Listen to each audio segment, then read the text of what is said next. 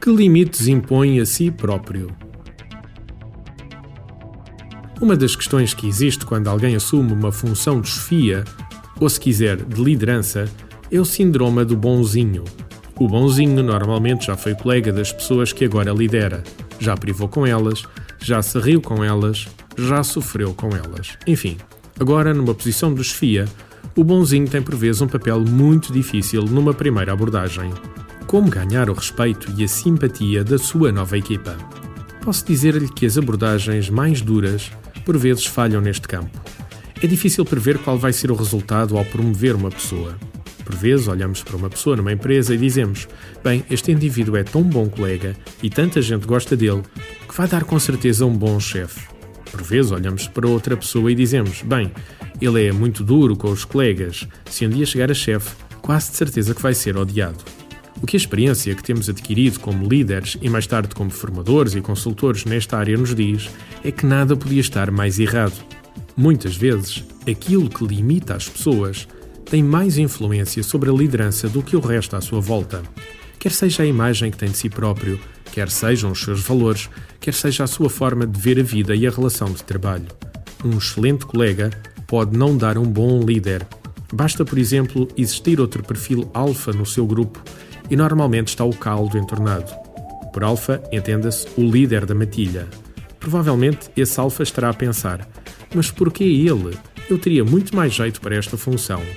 E daqui para a frente, ou a pessoa os tem no sítio, como se diz na minha terra, e lhe consegue fazer frente e demonstrar que se foi promovido é porque existirão boas razões para isso, ou então poderemos estar frente a um problema sério de respeito pela hierarquia.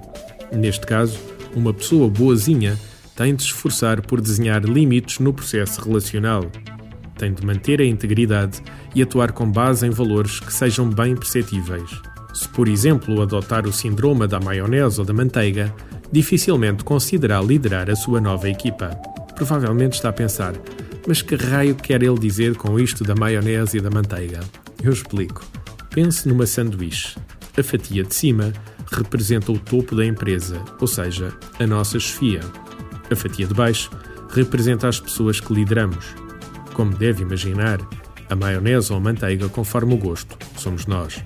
O problema é que muitas vezes não somos nem carne nem peixe num processo destes.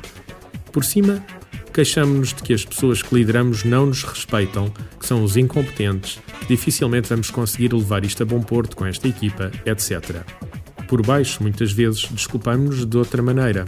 Foram eles lá em cima que decidiram isto e eu até tentei defender-vos. Ao termos esta atitude, vamos começar rapidamente a caminhar para um abismo do qual dificilmente sairemos. Ou se sairmos, provavelmente será por termos sido despedidos por ter feito um trabalho de tão excepcional qualidade como líderes. Só um pequeno à parte.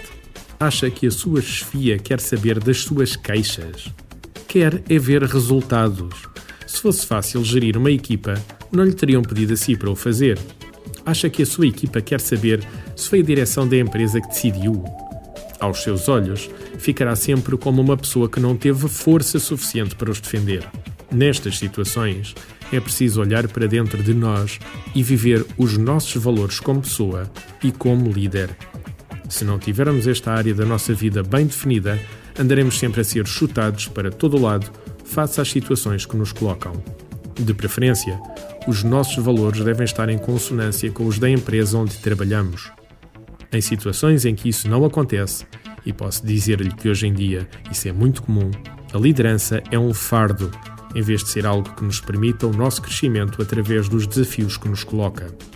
Quer um exercício simples para determinar os seus valores?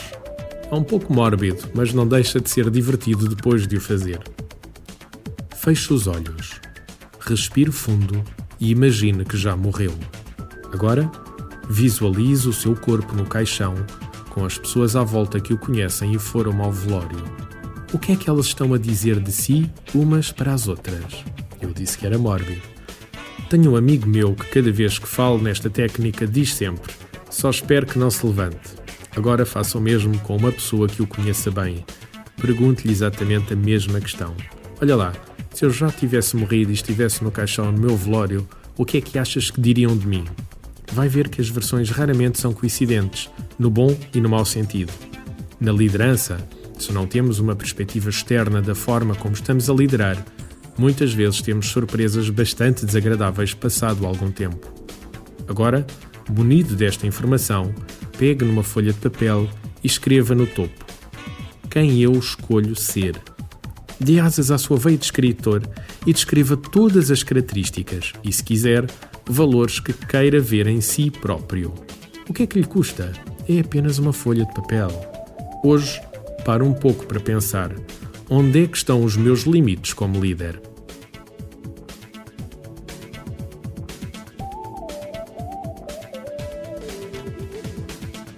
Artigo de José Almeida, locução de João de Souza, produzido nos estúdios da Universidade Autónoma de Lisboa. Procure mais recursos no site ideiasedesafios.com.